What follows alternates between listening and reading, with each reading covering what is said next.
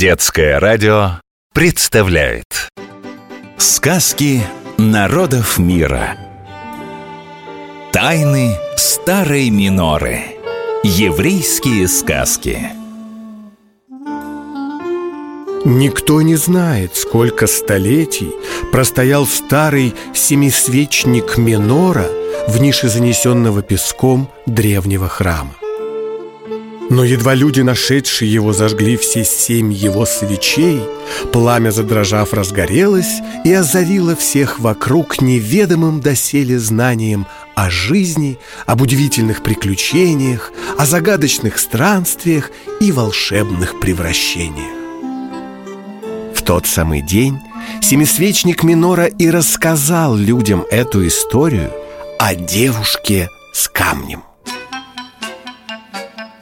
Звали ее Ревекка, и была она сиротой.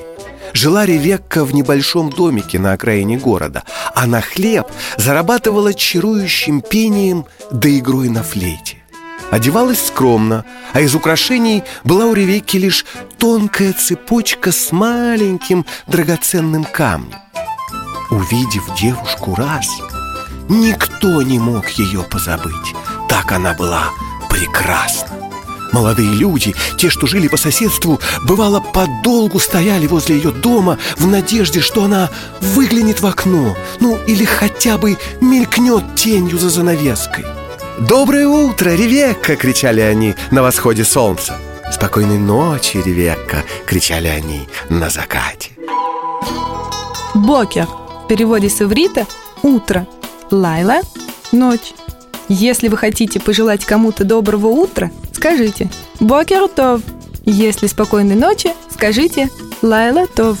Слуха прекрасный, как южная ночь девушки, дошел и до королевского дворца. Королева, услышав о ней, три ночи не спала, мучаясь от ревности. Неужели кто-то может быть прекраснее, чем она? Наконец королева не выдержала. Переоделась в лохмотья и подкараулила Ревекку у лавки булочника. Девушка дала нищенке монетку. Так у нее еще и доброе сердце! Королева была вне себя от зависти и замыслила погубить Ревекку. На следующее утро прибыл к Ревекке гонец Королева так очарована твоим пением и игрой, что ждет тебя во дворце!» В назначенный час Ревекка прибыла во дворец. Увидев Ревекку, королева закричала «Я!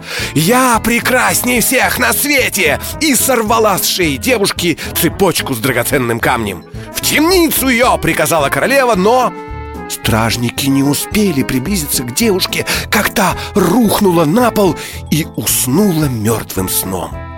«Вот это удача!» — обрадовалась королева. Слово «удача» на иврите – «мазаль».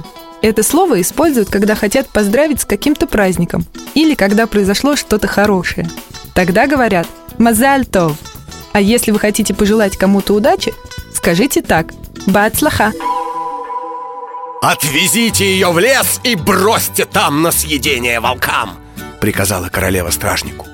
Увидев, что девушка дышит, стражник сжалился над ней и оставил ее одну в охотничьем домике.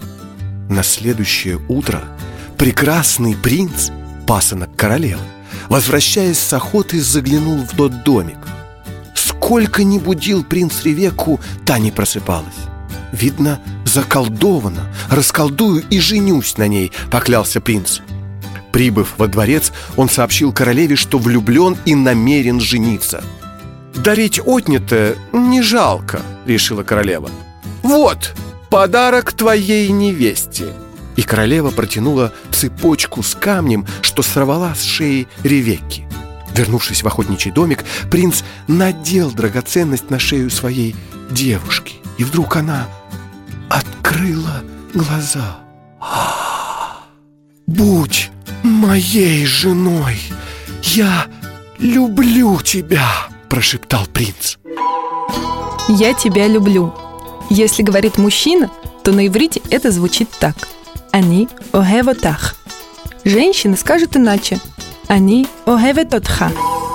Когда Ревекка и прекрасный принц подъехали ко дворцу, королева издали, увидев их, на секунду остолбенела. А потом, спешно собрав сундук с добром, вышла через дверь для прислуги, села в повозку и умчалась в неизвестном направлении. Больше ее в королевстве никогда не видели. Повторяем, запоминаем. Сегодня мы с вами выучили несколько важных слов и выражений на иврите. Бокер тов – доброе утро. Лайла тов – спокойной ночи. Удача на иврите – мазаль. Еврейский мужчина признается в любви, сказав «Ани огев отах». Еврейская женщина ответит «Ани огевет отха» – «Я тебя люблю». Сказки народов мира. Тайны старой миноры. Еврейские сказки.